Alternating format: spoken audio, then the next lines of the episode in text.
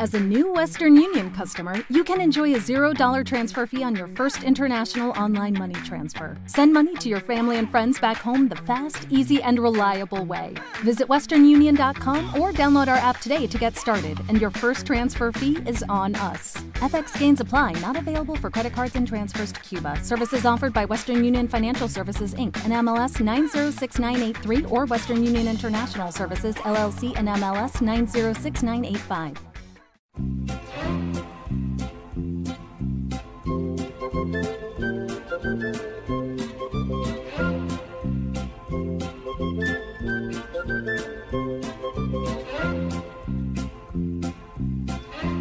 Luces de la ciudad.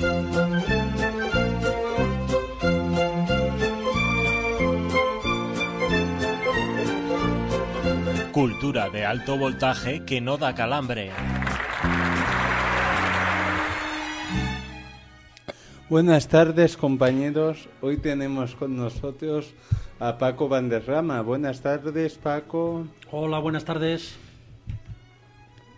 ¿Qué nos muestra Periscopio 09?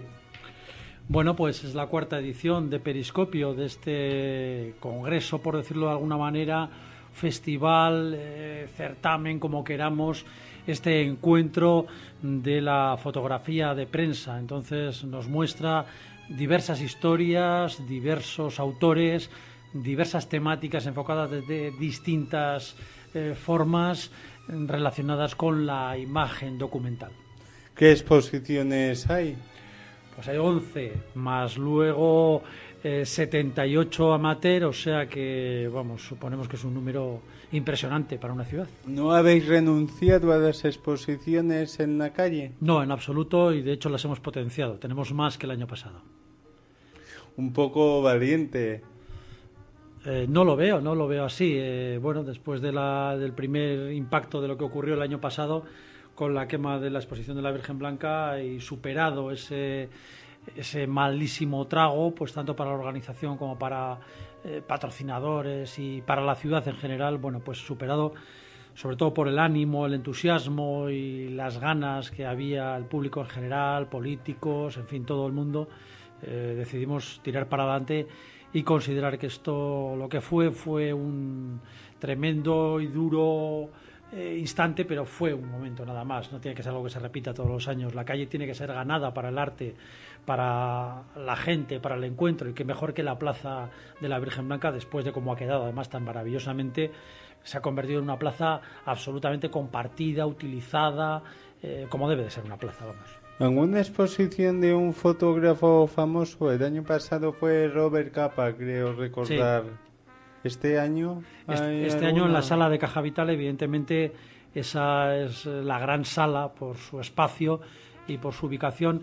Entonces, en esa sala, este año, lo que siempre estamos mmm, teniendo ahí la máxima calidad o eh, el fotógrafo eh, histórico, por decirlo de alguna manera. Allá han estado nombres eh, del número uno en la fotografía mundial. El primer año, la primera edición, estuvo Sebastián Salgado. El siguiente año, eh, Leo ni más ni menos. Pues este año, luego el año pasado estuvo Capa, Robert Capa, que decir del fotoperiodismo y Robert Capa. Y este año hemos elegido a Isabel Muñoz. Isabel Muñoz está en la cresta de la ola, es una super fotógrafa que está hilando muy fino en esa frontera, esa frontera muy permeable que hay entre la fotografía documental y la fotografía artística. Y hace un trabajo artístico, pero con una lectura de la imagen absolutamente narrativa y documental. El trabajo es las maras, es eh, la cultura de la violencia. ¿Cómo se diferencia la fotografía documental de la fotografía artística? Bueno, pues que es una fotografía, la fotografía documental es, insisto en que estos términos cada vez son más permeables, más confusos, más difusos, pero la fotografía documental es la fotografía que lo que busca en primer lugar y prácticamente en, única instancia es narrar una historia, comunicar algo, eh, contar. Inmediatamente la calidad es secundaria, la estética es secundaria y se aparece muy bien, eh, mientras que la fotografía artística lógicamente busca eh, una, su, su esencia, es la estética, es la belleza, es, en fin, la narrativa, digamos que secundaria, que es una narrativa mucho menos directa. ¿Y Periscopio para quién va dirigida? ¿Para qué clase de fotografía va dirigida? ¿Para todos? Eh, no, Periscopio este está. Periscopio, yo mismo lo hice una mirada al fotoperiodismo, el subtítulo de su denominación, ¿no? Entonces está dirigida a la fotografía documental, sobre todo en sus exposiciones principales. En las, en las exposiciones amateur somos mucho más, eh, digamos, elásticos en ese sentido, porque lo que nos interesa es que los aficionados alaveses, y ya no tan alaveses porque llegan de fuera, pues disfruten de la fotografía, del festival y expongan sus trabajos, ¿no? Pero esencialmente nos dedicamos, prácticamente nos dedicamos a la fotografía documental. ¿Fue difícil la decisión de seguir una vez pasados los acontecimientos que pasaron el año pasado? Bueno, pues sí, fue difícil. Al primer momento, pues fue, fue durísimo fue muy vergonzante el tener que hablar con una que es la segunda o la tercera, dependiendo cómo se mire, agencia mundial de fotografía, Reuters, que había creído en una ciudad que ni conocía, como era Vitoria, y nos había cedido material, nos ayudaba en todo lo posible. Eh, bueno, teníamos a su disposición los archivos de, de, la central en Londres y de prácticamente pues de los trabajos en todo el mundo. Y defraudarle de esa manera fue muy duro. Eh, lo que ocurrió salió pues hasta en periódicos alemanes, con fotografía incluida, en fin, quedamos por el suelo. Eh, no fue nada gracioso, evidentemente, fue verdaderamente muy duro y lo pasamos mal. Pero, eh, como te he dicho antes, te he comentado antes, la cantidad de llamadas, la cantidad de gente que vino a hablar con nosotros, todos los partidos políticos, pero sin, sin excepción, cartas en los periódicos, en fin, dijimos, bueno, pues hay que pasar el trago y tirar para adelante, ¿no? Y luego hubo mucha comprensión por parte de las agencias internacionales. Al principio había reticencias para eh, llegar a acuerdos con nosotros, pero bueno, los hemos superado, ¿no? ¿Pediscopio este año es más conocido? Sí, indudablemente es bastante más conocido, sí. ¿Por qué? Pues es más conocido porque ya eh, es, el cuarto año. Y eh, luego ha habido un factor, digamos, que hemos hecho de la necesidad virtud y es que existe una crisis terrible, una crisis económica, como todos muy bien sabemos, que afecta a todos los sectores eh, productivos, económicos, eh, casi personales, ¿no? Y también afecta a la fotografía de prensa, al periodismo, que ya de por sí arrastraba una buena crisis anteriormente, sumado a eso, decimos que hemos hecho de la necesidad virtud porque eh, han cerrado periódicos, han cerrado revistas, se han quedado reportajes colgando y esta gente estaba buscando, cada vez busca más, ¿no? Dónde, dónde poder colocar su trabajo, mostrar su trabajo en vista de cómo están las cosas. Y bueno, pues Periscopio está resultando un, un escaparate magnífico, ¿no? Lo hemos notado nosotros en Perpiñán, que es un poco nuestra eh, madre inspiradora, ¿no? Es un macro festival, hay 40 exposiciones, 3.000 personas acreditadas y este año hemos ido allí y pisábamos fuerte, mientras que el año pasado, hace dos años, bueno, ibas, ibas a los stands de los más importantes fotógrafos y agencias y este año, vamos, tenías cola para ver trabajos de gente pues importantísima, ¿no? bueno, pues esto es... Esto ¿Cómo es, ¿Cómo es Periscopio a partir del 9 de diciembre cuando se desmonta la edición de este año? ¿Empezáis a trabajar en el año que viene? De hecho, estamos trabajando ya estamos trabajando ya en el año que viene. Mm. Eh, nosotros estamos recibiendo material constantemente a través de Internet, a través de, eh, pues de otros medios, estamos suscritos a cantidad de revistas, recibimos muchísimo material y entonces lo que vamos es seleccionando, viendo también un poco eh, cuáles son los temas más importantes de la actualidad, aunque lo que nos gusta a nosotros es también buscar los temas que no son estelares en la, en la actualidad, es decir, si cogemos un periódico ahora, un periódico japonés, un periódico norteamericano, un periódico español, hay 15, 20 noticias que se repiten, que son las mismas. El tratamiento será un poco más distinto, un poco, pero bueno, prácticamente son las mismas noticias, es lógico, siempre ha pasado. Pero hay otras noticias que igual ni encuentran eco, que son sencillamente un suelto perdido ahí en una página, o, o ni encuentran eco. Y estas, estas historias existen y hay excelentes reportajes fotográficos. Entonces, esos nos interesan mucho, las historias principales también, pero sobre todo nos interesan esas historias eh, desconocidas de alguna manera. ¿no? Hay algo que a mí me, siempre me ha interesado de este proyecto, que es la iniciativa a la gente joven que dais, es decir, hacéis un concurso o algo así, ¿me puedes Sí, sí, sí. explicar? Bueno, y este año además el concurso ha sido doble de alguna manera, porque eh, una parte fundamental de Periscopio son los grandes fotógrafos, las grandes agencias y los profesionales que trabajan para el New York Times, para Daily Telegraph, para eh, periódicos de gran, de gran fama, ¿no? Pero también nos interesa el trabajo que hace la gente de a pie, la gente que tenemos a nuestro alrededor, esa gente que, hombre, se ha ido de vacaciones a, pues, este verano, yo que sé, a algún sitio, ¿no? Y ha encontrado ahí gente interesante o, o situaciones interesantes y se ha trabajado un pequeño reportaje, un reportaje interesante. O también lo ha hecho aquí, ¿por qué no? En las calles de Vitoria. No todos son blusas, el alavés, el tranvía y seis o siete temas.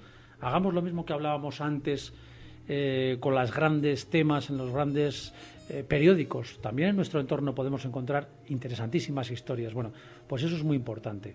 Lo cuidamos y tenemos un, un concurso para esa gente, exclusivamente para esa gente, al que destinamos ni más ni menos que 7.300 euros, que es todo un dineral en estos tiempos. El primer premio son 1.300 euros.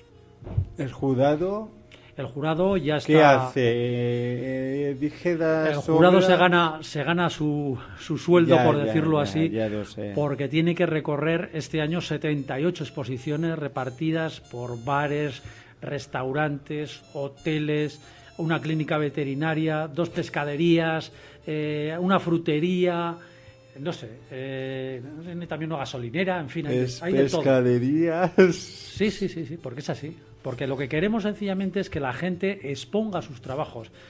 Si usted va a comprar un, pues un kilo de anchoas y de repente mira la pared, ¿pero qué es esto? Y se encuentra una historia fascinante pues de nuestras calles o de la India, es un regalo extra. Y además, eh, la persona que lo ha hecho está orgullosa porque va con sus amigos, va, mira lo que he puesto, lo, lo he expuesto, he convertido este espacio, este local público eh, o local comercial lo, lo he convertido de alguna forma en una improvisada sala de exposiciones. Eso crea un juego magnífico, ¿no? Tanto para el público como para el dueño del establecimiento, como sobre todo para el autor. Y hay que decir que el ganador se lleva 1.300 euros, pero el establecimiento que aloja a la exposición ganadora se lleva otros 500, que tampoco está mal en estos tiempos de crisis. Wow. Eh, pero mi pregunta era si el jurado elige las obras que van a exponer en los bares, en las No, no, no, no, no, en absoluto. El jurado lo único que hace es elegir los ganadores. Eh, entonces, ¿quién elige esas obras? O- Cada uno. Una- Cada cada, uno. cada autor dice yo, eh, hombre, pues yo he hecho un trabajo magnífico, yo qué sé, pues sobre... Habla con el dueño. Habla con, se busca un local, claro, nosotros no podemos coordinar todo eso, sería, Ya. es una locura. Eh, si, si coordinamos este año 11 exposiciones principales que implican transportes, seguros, montajes, eh, ampliaciones, eh, pies de foto, traducciones al euskera, traducciones al inglés, la web. Y estos son solo algunos de los casos que te estoy diciendo. A eso tendríamos que añadir organizar 78 exposiciones de aficionados, pues eh, imposible, evidentemente, ¿no? ¿Cómo es el hecho de desmontar? El hecho de desmontar, Sí. pues es como montar, pero Como al montar, revés. pero al revés. ¿Más tristeza o algo así? Eh, no, no da tristeza. Yo creo que cumple una etapa y además no tienes tiempo para la tristeza porque estás pensando rápidamente en lo que vas a, a colocar ahí posiblemente el año siguiente, ¿no? Entonces es más fácil porque no es más que recoger. Pero bueno, eh, tiene que venir los transportes, se recoge de una forma muy especial, se desmontan los marcos, se embala de una forma también muy cuidadosa, se envía donde cada autor desea esas obras. Si son nuestras y producidas por nosotros, se quedan almacenadas, se envían a los almacenes, en fin es un pequeño jaleo todo esto y luego hay que coordinarlo pues con los transportes si son transportes pesados pues que o muy grandes pues zonas peatonales hay que pedir permisos en fin es todo mucho jaleo Y claro, y las fotos tendrían dueño. Claro, evidentemente. Hay fotos que tienen dueño, todas tienen dueños, y hay algunas que hemos producido nosotros, hemos pagado y estamos de acuerdo con el autor de que nos quedamos con una copia, otras que tenemos que devolverlas. Pues la de Brendan Kennelly posiblemente tengamos que enviarla a Estados Unidos donde ella nos diga, no sé si a Kansas, estaba hablando de Tennessee, bueno, no sé, donde ella nos diga, uno de esos dos sitios. ¿Todavía siguen existiendo negativos? eh, existen y además en la exposición que tú has comentado antes, la exposición de, de Isabel Muñoz, la de las Maras, de la sala Fundación Caja Vital, son unos, eh, unos eh, negativos gigantescos de más de metro y medio que se bañan en una solución de plata, en fin, es una técnica eh, pues que se utilizaba en los años 20, pero del siglo pasado, 1920, y es un trabajo fantástico de laboratorio con cantidad de, de ayudantes. Y, sí, sí que existe, existe, es minoritario, evidentemente. ¿no? Según las estadísticas, ¿qué exposiciones funcionan mejor? ¿Qué sala? ¿Qué la exposición principal? ¿Va a haber más gente? O... Sí, evidentemente. Bueno, aquí hay dos exposiciones. Bueno, primero las exposiciones de la calle. Esas funcionan fantásticamente. Pero esas no tenéis contabilizado las personas. Eh, tenemos un método pues muy de andar por casa, un poco rústico, que es eh, pagar a una azafata durante siete días, dos horas cada día, lunes, martes, miércoles, jueves, viernes, sábado y domingo, en distintas semanas, con un contador. Entonces, pues va viendo la gente que se para, concretamente en más de dos paneles. Y bueno, con eso se hace una estadística, bueno, que funciona bastante bien pero por ejemplo la de los Rolling Stone tenemos un sistema absolutamente novedoso que es una microcámara de televisión especial, especial conectada a un ordenador con un programa que eh, tiene cuadriculadas las zonas en las que la gente se para. Entonces la gente que atraviesa y se para, cada día tenemos una gráfica de, o sea, bueno, son métodos muy distintos. En otras salas, por ejemplo, pues en la sala de Caja Vital hay una, una encargada de sala magnífica, además, eh, Eloisa, a la que le mando un, un saludo desde aquí, que bueno, lleva muchos años, es encantadora, un gusto exquisito y lleva un contador en la mano y cada persona que entra, clac, clac, clac, clac, clac va contando. El día que tú no estés en Pediscopio, ¿seguirá Pediscopio? ¿Tiene continuidad esto? ¿Cómo que el día que no esté? ¿Qué va a pasar conmigo? No me asuste. El día que dejes el proyecto, me ah, refiero. no, que, no esté. Qué, susto, qué susto, que quiero estar.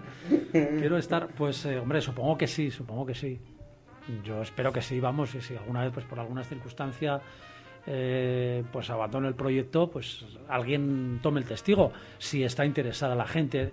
Nosotros lo que nos dirigimos esencialmente es al público, eh, al público normal y corriente de la ciudad y los visitantes que vienen. Lo que queremos es que entren en las salas o que se paren en las exposiciones de la calle y vean historias, eh, reflexionen tal vez, vean que el mundo no es solamente las cuatro cosas que podemos atender en nuestra vida ajetreada, sino que hay otros enfoques que nos proporciona la imagen estática, la fotografía documental. Lo que queremos es eso.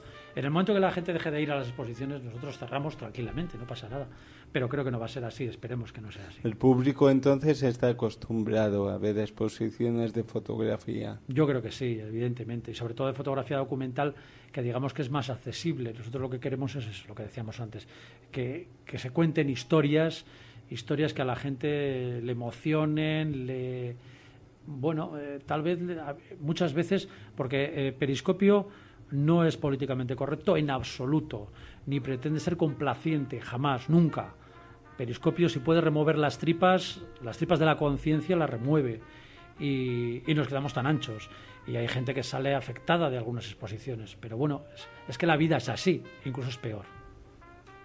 ¿El año que viene me puedes adelantar algo del año que viene? o, pues no. O no, no hay tu tía, ¿no? No, no, no hay tu tía, pero es que no hay tu tía porque hay varios contactos hechos.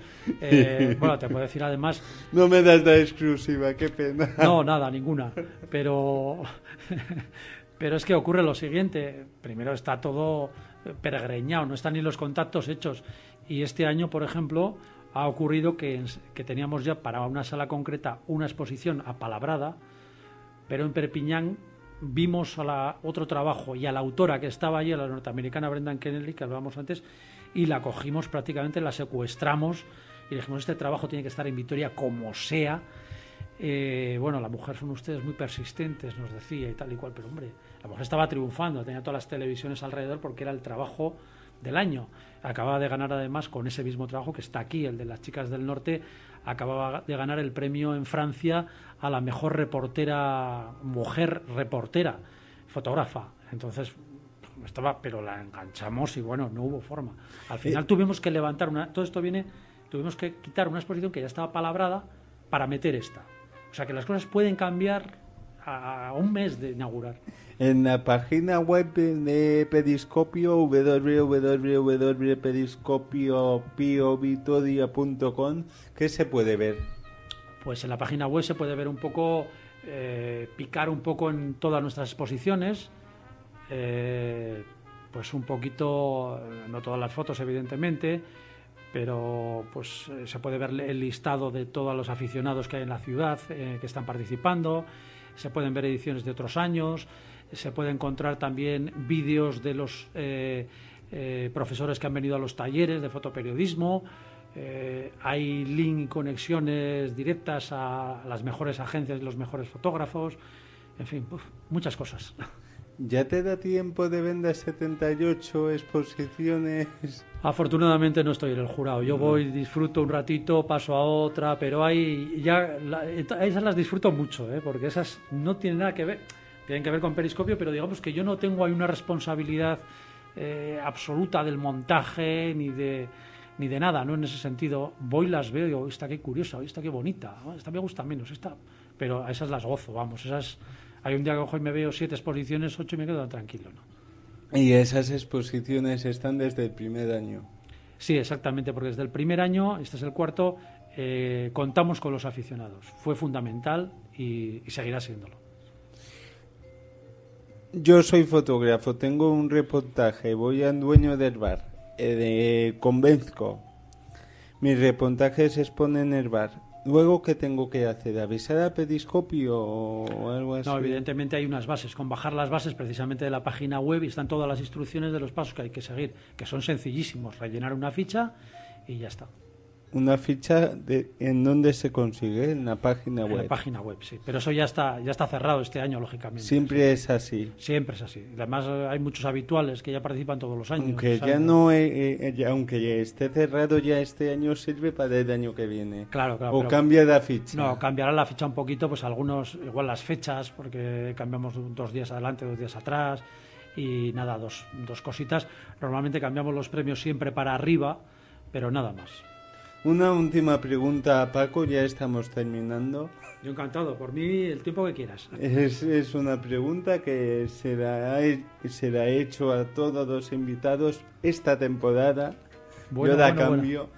A ver, a ver si y la no tiene nada que ver con lo que estamos hablando. Vale, En y una noches hay una leyenda que dice que si lees dos, 12 libros corres el peligro de volverte loco. Ujú. Y hay antecedentes. ¿Te los has leído? si te lees cuántos, 12 12, los 12 libros, la Yo- colección completa. de las mil y una noches. Sí, exacto. No, no, no me los he leído. Y te dos de días, con el riesgo de volverte loco. Hombre, si ese riesgo fuera real, sí.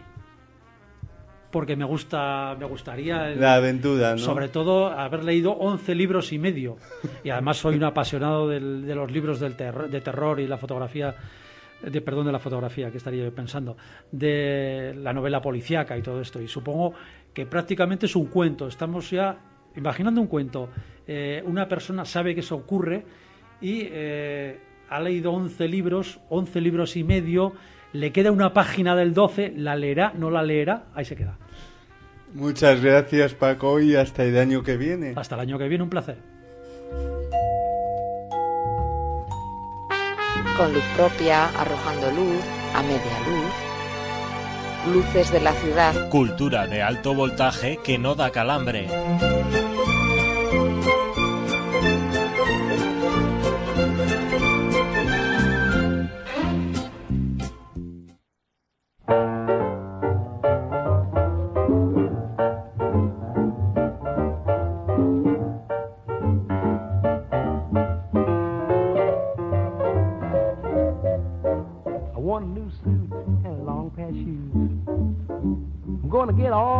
The things I know what it's all about.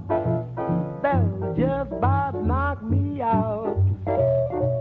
Let's get romantic, cause I'm getting frantic. Knock me a kiss, cause I'm on your list. I feel like I wanna shout. They'll just about knock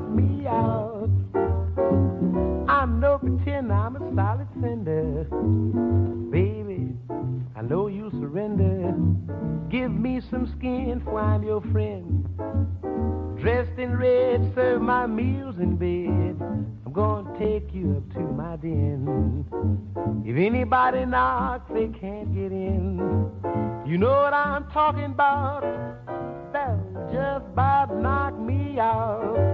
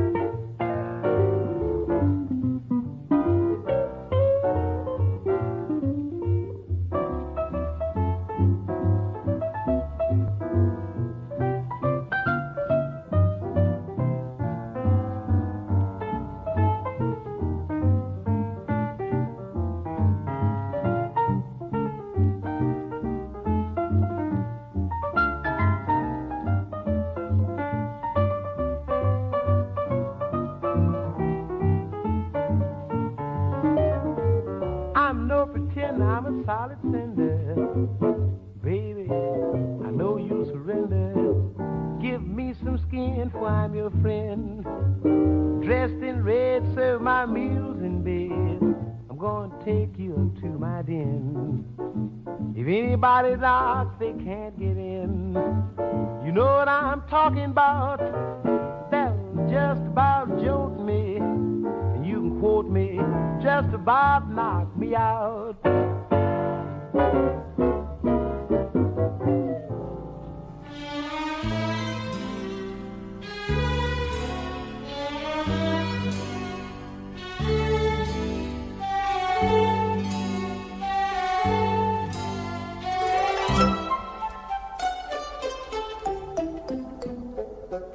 Sin velas ni linternas, luces de la ciudad.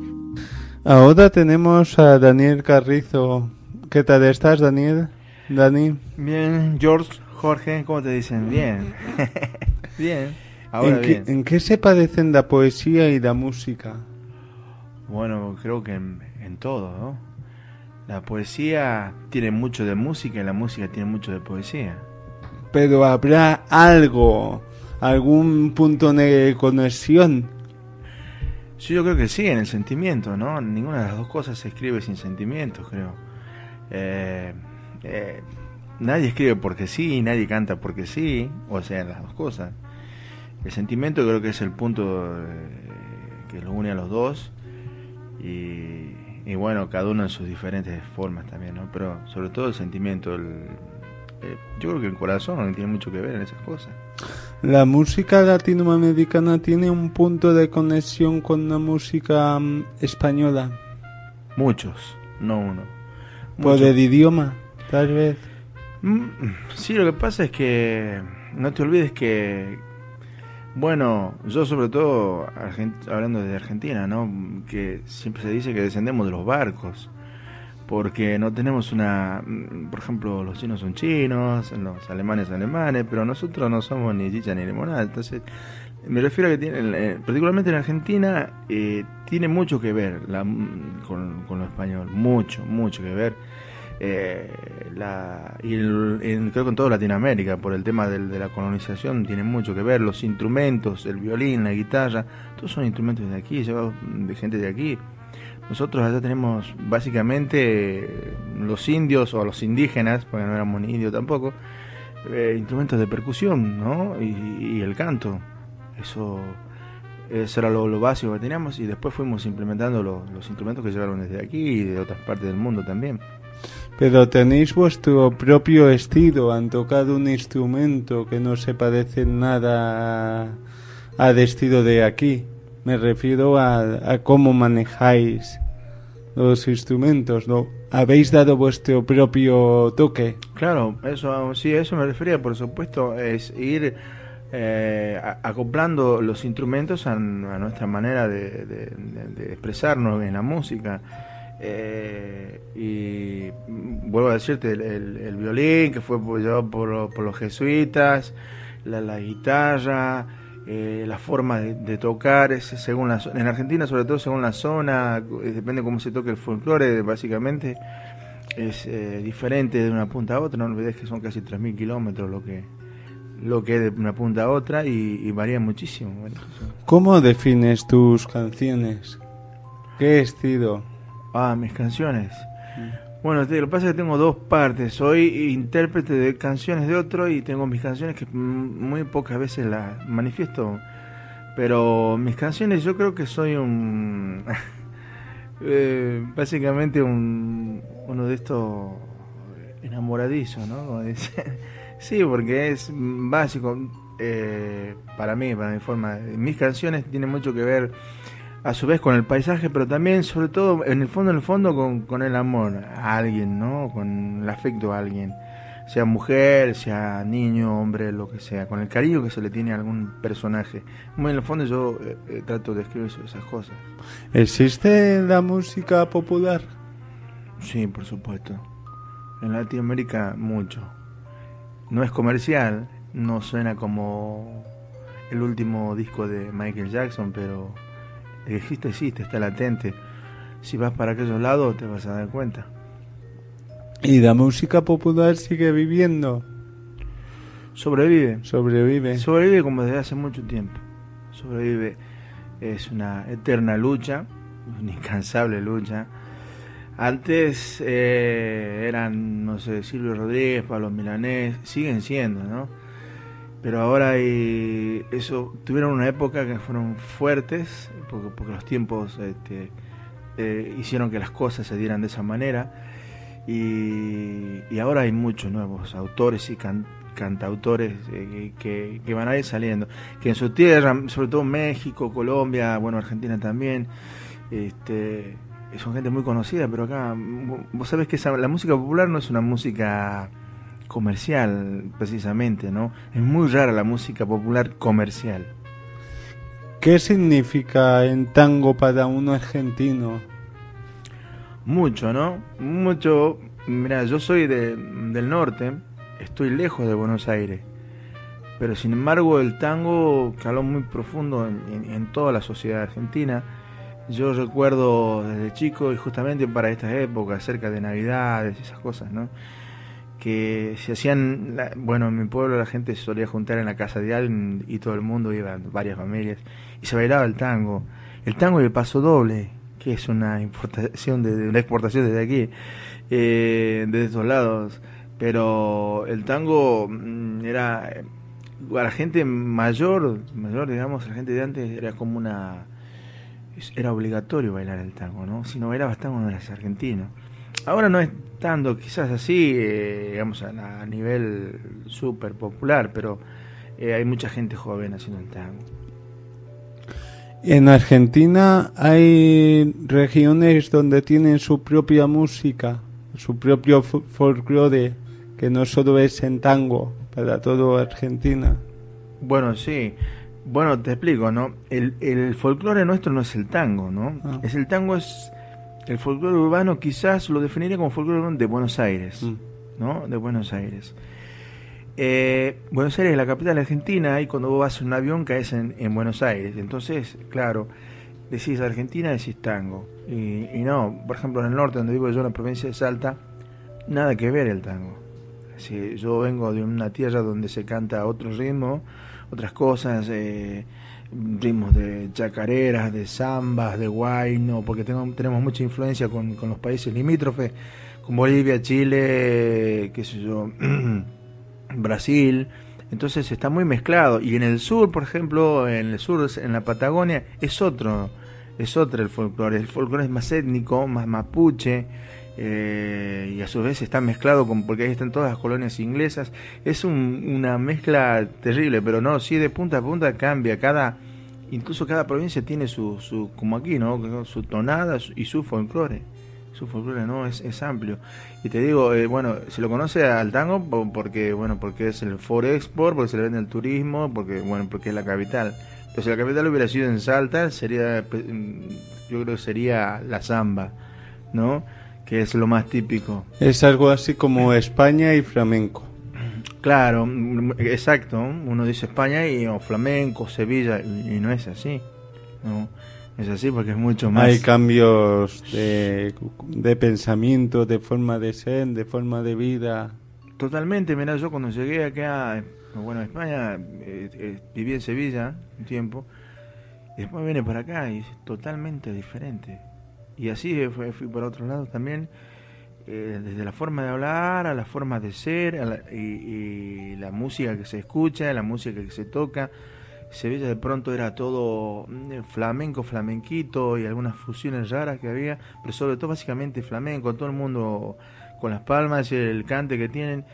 Y yo mm, a Euskadi lo veo más rock and rollero, más blusero, yacero, ¿no? Y, y- y me gusta también eso, ¿no? Es un poco más así. Euskadi es un poco más fuerte, digamos, de, de Es, carácter es, musical. es duro el cambio de Argentina al País Vasco, España en general, ese cambio de mentalidad, de forma de ser. Para mí, ¿Cuesta bastante o...? a mí me cuesta todavía. Para mí fue duro, durísimo. Porque yo, como siempre le digo a mis amigos, vine grande, con costumbres ya hechas y derechas en mi vida. Desde la forma, no sé, de comer, de compartir, de, hablar, de pensar, este, a, no sé, todo, todo, ¿no? Eh, un, es un cambio duro eh, que cuesta aceptarlo. Yo yo te digo, eh, hoy en día todavía me cuesta, ¿no? Y todavía me quejo, porque eso, ¿no? Cuando, cuando uno está sufriendo el cambio se queja. Yo no tengo esto, no tengo lo otro. eh, y es una cuestión muy ambigua, súper rara, porque, claro, eh, de pronto venís de, de un país, eh, digamos, donde, donde la cosa está desequilibrada, y yo vengo de la parte donde no, me, no nos toca mucho. Y de pronto acá puedo... Yo cuando empecé, cuando llegué a España, me- creo que por primera vez me sentí este, como una persona con derechos, ah, digamos. Pude trabajar y me sentí, sentí dignidad, ¿no? Que es lo que no sentí en Argentina, digamos, porque no se puede así nomás. Pero el carácter latinoamericano es más cálido que el carácter de aquí. Sí, por ¿En qué, supuesto. ¿En qué se diferencian? ¿Cuál es el toque que os hace más cálidos? Eso es que yo tengo una teoría personal sobre eso, ¿no? Y, eh, y digo, eh, a lo mejor es más cálido porque la, a ver, ¿cómo definirlo? La falta de, la carencia de ciertas cosas hace, me estoy refiriendo a material, hace que florezca lo, lo, espiritual, lo sentimental, ¿no? De pronto, mm, en, en Latinoamérica o en Argentina más precisamente, juntarnos con la gente, meternos en la casa de la gente es mucho más común. ¿No? ¿Sabes por qué? Porque entre todos juntamos para hacer algo, para reunirnos, para tomar, para hacer una fiesta, juntamos todo, porque bueno, nadie precisamente, a nadie precisamente le sobra. Entonces, siempre, es más, nos anda faltando. Y la diferencia de la de aquí es que, bueno, de pronto no, ahora en la situación actual yo creo que no, pero cuando vine eh, yo lo veía así, cada uno tiene su trabajo, cada uno puede conseguir sus cosas. En lo musical, por ejemplo, los músicos mm, necesitan una guitarra, se la compran. Necesitan un equipo, se lo compran. En Argentina no es así.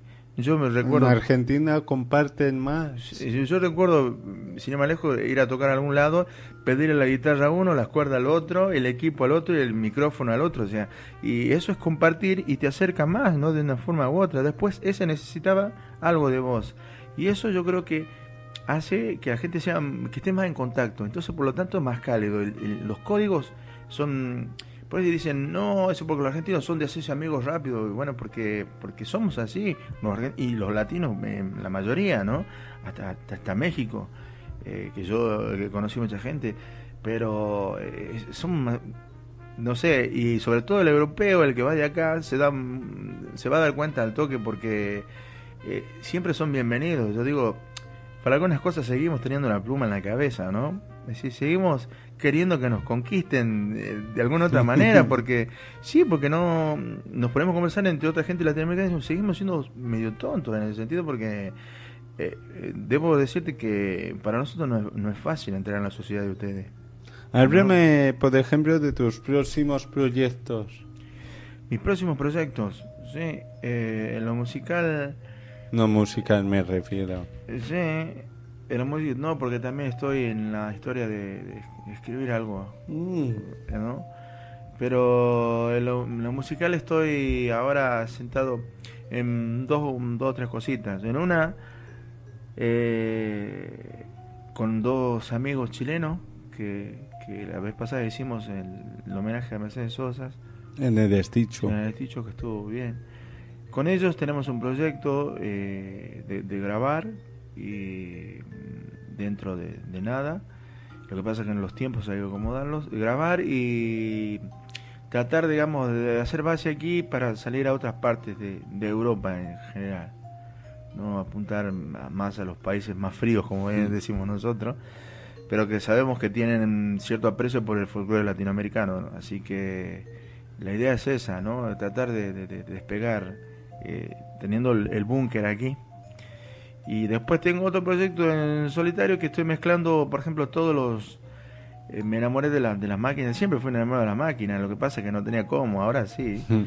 Entonces, este, de pronto estoy haciendo mm, un trabajito más personal con mezclando el canto autóctono de, mi- de- de mi tierra, del folclore autóctono, con, con bases electrónicas esas cosas Mm. que sí, bueno, que, que lo hacen los africanos y todo eso, pero yo lo estoy haciendo con mi folclore, con el salteño, con el, con el de Argentina. Que ya pasó unas cosas que estoy haciendo unos amigos que tengo allá y ya me, me han dado con, con, con un palo, como se dice, pero no me interesa, es una cosa, la música no tiene no tiene límite. Es difícil mezclar sonidos. ¿Sabes que no? Por eso lo hago, porque un día puse una base y puse un canto que, que se llama, por ejemplo, que es un ritmo de, de, de- baguala, que es, que es un canto que se hace con una caja, que es un, son dos cueros en un tronco chiquito, que lo utiliza la gente que vive en, en las alturas, que está sola y que es un canto que se, se hace solo. O sea, que, que se va inventando como, creo que como hacen los versolares, si no me equivoco, así es, que vas inventando sobre la, sobre la marcha, vas improvisando. Y es un ritmo muy, muy cansino, muy pom, pom, ¿no? De toques así, de compases muy... Y al mezclarlo con la base electrónica me queda espectacular para mí. ¿Qué nos ofrece un concierto de Daniel Carrizo?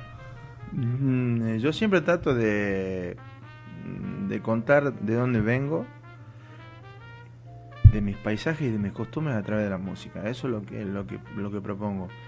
Lo, de, de las canciones que elijo trato de describir lo más que pueda los paisajes míos y mis costumbres.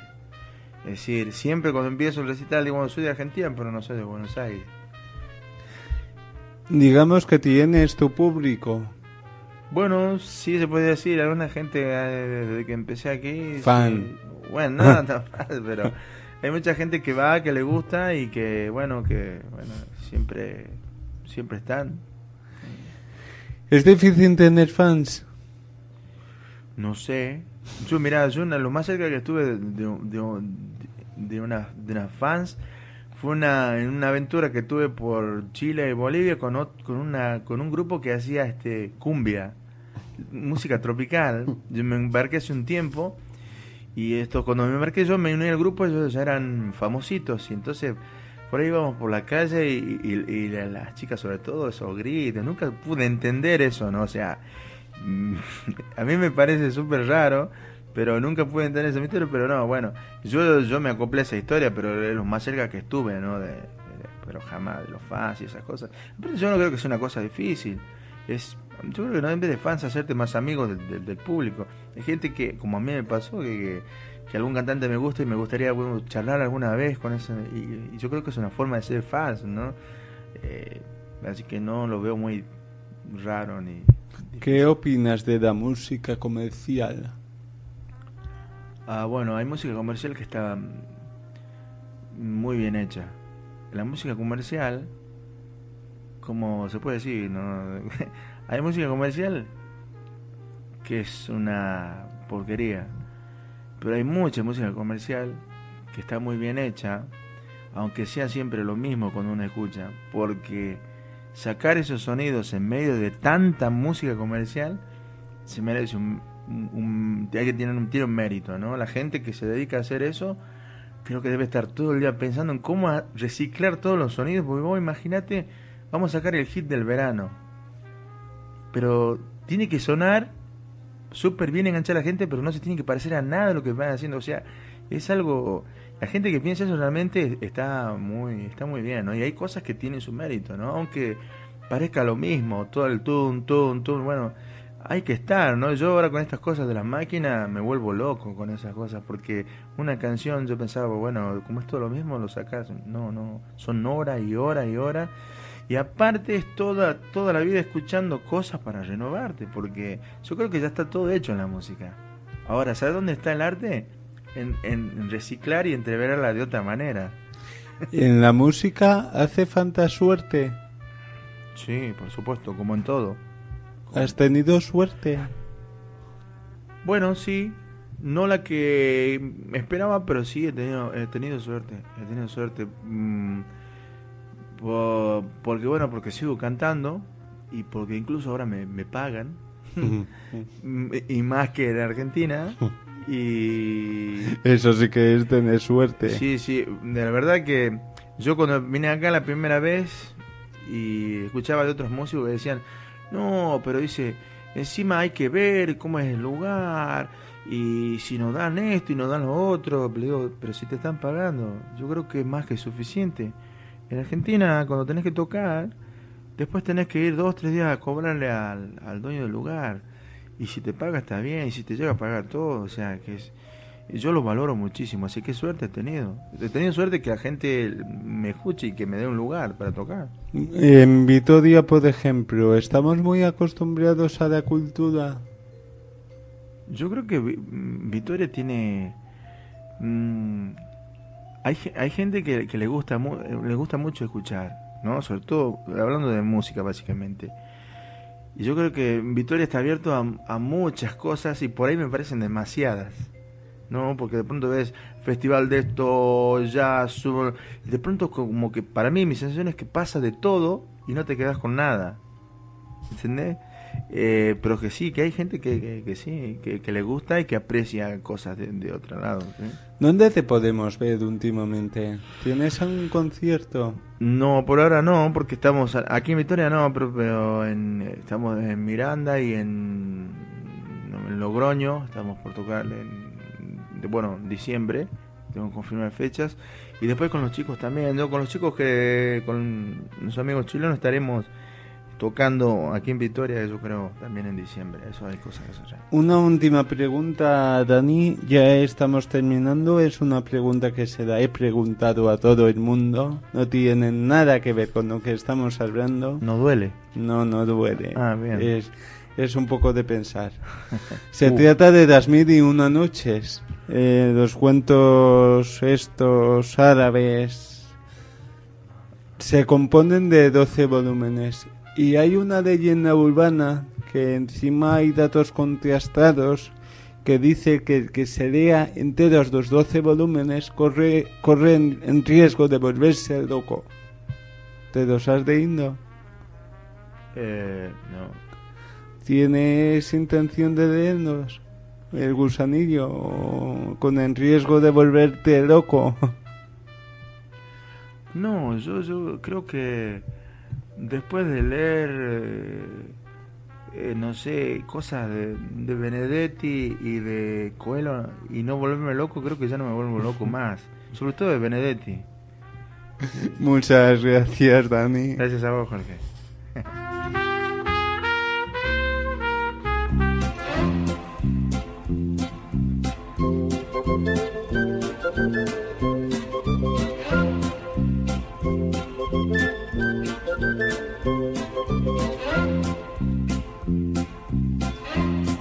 De la ciudad. Los jueves a las 6 de la tarde en Ola 19.